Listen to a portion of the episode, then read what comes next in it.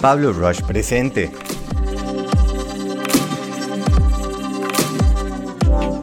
Placebo.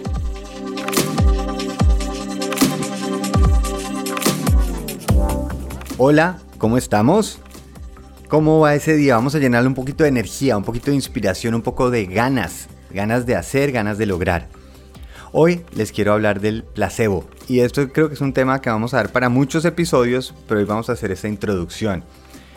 Para mí el placebo es de esas magias y milagros que existen en la vida y algo que yo no entiendo es cómo no se aprovecha más el poder que tiene el placebo. Vamos a empezar desde algo más básico y es imagínense que ustedes se van a tomar una copa de vino y tienen la copa de vino y cuando la van a tomar entre las manos y van a llevarse un sorbo a la boca, de pronto una persona dice, no, no, no, no, no, no, un momento, un momento que lo voy a contar.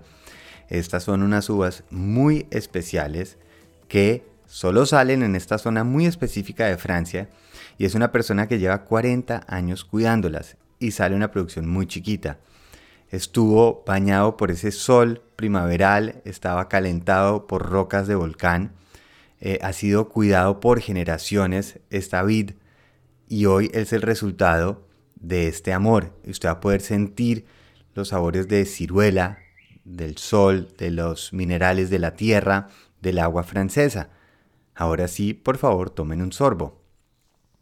Díganme si no les cambia por completo la experiencia. El simple acto de describir, obviamente de una manera bonita, lo que vamos a probar. Y el placebo yo no me refiero a mentir, no me refiero a crear una historia donde no existe, sino si yo tengo ciertos valores, los puedo describir para mejorar esa emoción que voy a vivir. Y esto lo hacen todas las marcas. Eso lo hacemos nosotros como personas. Estamos escribiendo nuestra hoja de vida y cambiamos los adjetivos. Hacemos que esa descripción suene un poquito más elaborada, que genere una emoción. El problema es que la palabra placebo para muchas personas genera un poco de, mm, no sé, de rechazo porque sienten que es una trampa. Es donde me están diciendo algo que no es. Y esto obviamente se basa porque en medicina, por ejemplo, cuando van a hacer la prueba de algún, de algún remedio, alguna pastilla, pues a un grupo le dan la medicina que están probando y a otro le dan, por ejemplo, una pastilla de azúcar. Y simplemente miden los resultados y comparan, porque está demostrado que personas, en el momento en que le digo esto es una píldora que lo va a hacer sentirse mejor, físicamente genera un resultado. Y para que una medicina sea aprobada, tiene que pasar la prueba del placebo, donde la mayor parte de las personas generen mejor resultado que las del placebo, que simplemente por la condición psicológica. Lo que no entiendo es cómo no se ha hecho un estudio, es a fondo de cómo es posible que el mejor laboratorio que tenemos en el universo está dentro de nosotros. ¿Cómo es posible que en el momento en que decimos que esto me va a hacer bien y yo realmente lo creo, algo sucede fisiológicamente en mi cuerpo?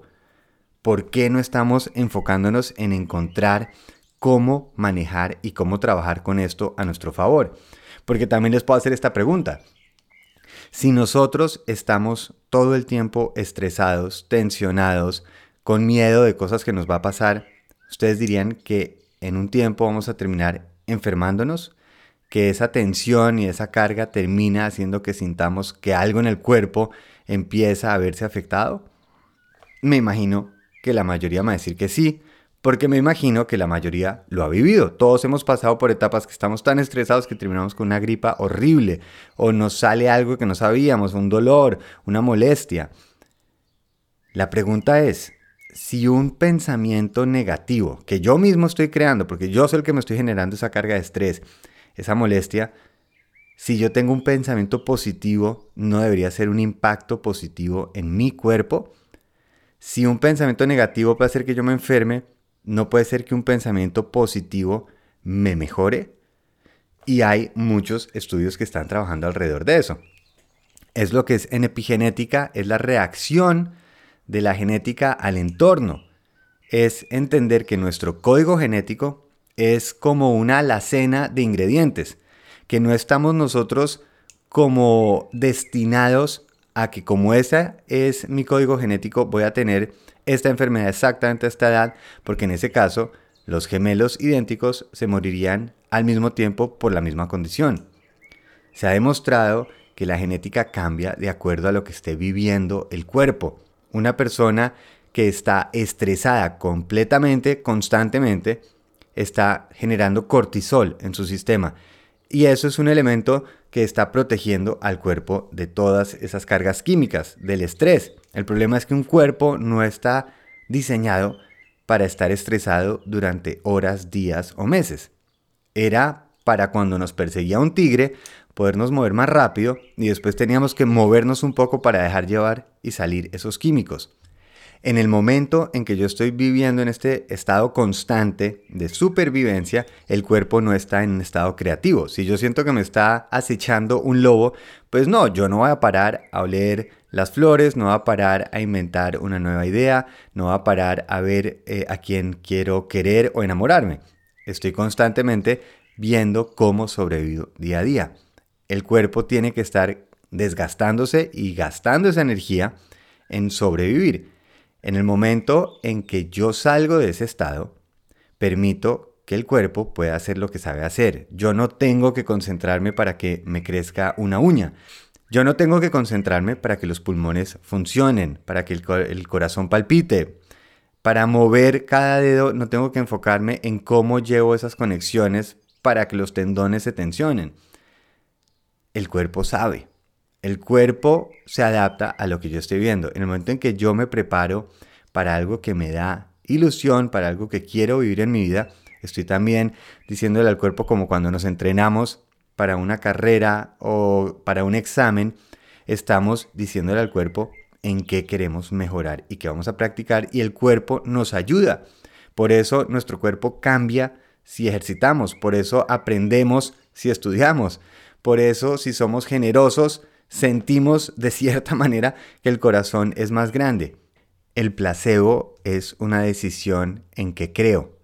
Por eso la forma en que el doctor me trata hace un efecto en la medicina que me receta. Si tengo una conexión con esa persona, la respeto, la admiro, me da confianza, el remedio que me dé ese doctor tiene un mejor impacto en los resultados que yo tengo en mi cuerpo. Volvemos al punto del inicio. Si la descripción de algo hace que me sepa mejor un vino, si la descripción de algo hace que yo esté dispuesto a pagar más por algo que quiero comprar porque siento esa emoción, si un pensamiento me puede enfermar, seguramente un pensamiento me puede mejorar, me puede hacer más fuerte.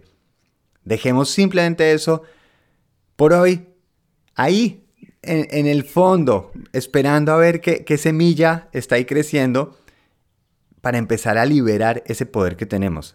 Que el placebo no es una estrategia, que el placebo no es una trampa, que el placebo puede ser nuestro mejor aliado. Hoy podemos hacer el ejercicio más simple y sencillo del mundo. Cuando alguien haga por ustedes algo hoy bonito, en vez de decir simplemente un gracias, le pueden decir, oiga, mil gracias, esto me hizo mucho bien, estoy muy agradecido y usted siempre ha sido una persona que me ayuda y está para mí, o sea que quería darle estas gracias. Eso es un placebo. Están siendo honestos, pero están siendo comunicativos, lo están expresando para que la otra persona diga, no fue algo común, es algo nuevo y miren qué impacto tienen. Cuando hoy estén hablando con alguien, pónganle una sonrisa cuando hoy vayan a hacer ese trabajo, pónganle un poquito más de ganas en la descripción del efecto que van a lograr. Empecemos poco a poco a abrir las puertas de ese mundo increíble que tenemos ahí adentro. Ese laboratorio esperando a ver qué produce. ¿Y quién decide esa producción? Nosotros mismos.